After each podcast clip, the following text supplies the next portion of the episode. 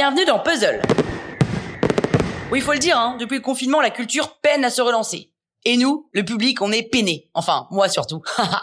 Mais parce que l'homme s'adapte, la culture a été obligée de se réinventer à travers le numérique et les réseaux sociaux. Et cette semaine, dans Puzzle, toute l'équipe va vous parler de la culture à l'ère du numérique, à travers des illustrations de leur spécialité. Livres, podcasts, films et spectacles, évidemment.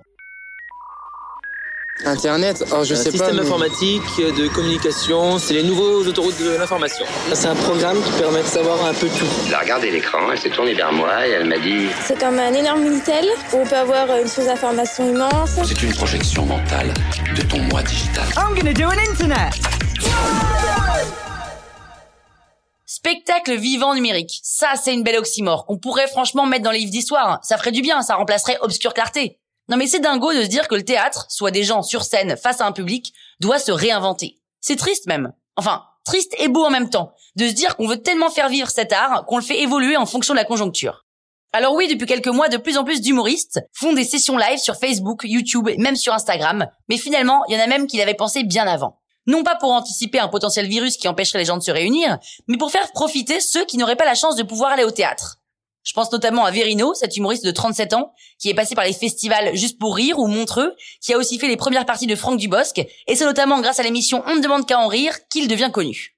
Verino, en 2015, il a lancé Dis donc Internet, qui sont des courtes capsules de 5 minutes diffusées sur YouTube, dans lesquelles on le voit dans une salle de spectacle avec son public dans le fond, qui réagit à ses blagues. Parce que oui, Verino, à la fin de chacun de ses spectacles, il prend 5 minutes pour se filmer avec le public pour garder un peu l'ambiance, et donner un peu de son spectacle gratuitement à toute la toile.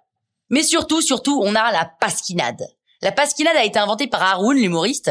C'est un site internet qui s'appelle donc pasquinade.fr et sur lequel on peut retrouver beaucoup d'humoristes qui mettent en ligne des sketchs ou même des spectacles entiers gratuitement. Alors gratuitement, oui. Mais l'idée, c'est que si ça vous a plu, vous mettez un peu de sous dans un chapeau qu'ils appellent le chapeau. Et cet argent est directement reversé aux artistes. Et il n'y a pas un centime qui va dans la poche ni de la salle, ni du producteur, ni même du distributeur. Tout va à l'artiste. C'est une sorte de plateforme collaborative pour soutenir les artistes et pour rire depuis son canapé. Et quand vous mettez un peu d'argent, ça motive les artistes et donc ils postent encore plus de contenu. Et surtout, pour ceux qui payent, il y a des petites surprises comme des sketchs inédits des humoristes les plus en vogue. Eh bien, je vais vous dire que ce site, la Pasquinade, c'est pas une arnaque. C'est pas comme YouTube Premium qui vous fait découvrir le premier épisode d'une série gratuitement, puis ils vous font payer pour voir le reste. Non. Là, par exemple, on peut voir le spectacle entier de Thomas Wiesel gratuitement. On peut aussi voir des sketchs d'Haroun, de Charles Nouveau, de Warren Chen, de Jamil Le Schlag, mais il y a aussi des sketchs de Robert Lamoureux. Alors là, j'ai pas bien compris. Si on met dans le chapeau, j'imagine que quelqu'un de la production de la Pasquinade est chargé d'aller lui glisser les billets à travers la fente de sa tombe. Je sais pas, mais bon, en tous les cas, c'est chouette d'avoir différentes générations d'humoristes sur cette plateforme. Alors oui, en ce moment, c'est un peu la merde pour la culture, mais heureusement, ils sont forts, nos artistes, ils sont forts, et surtout, ils ne lâchent pas. Donc pas d'excuse pour ne pas connaître tel ou tel humoriste, car aujourd'hui, pratiquement tous sont dispos sur Internet.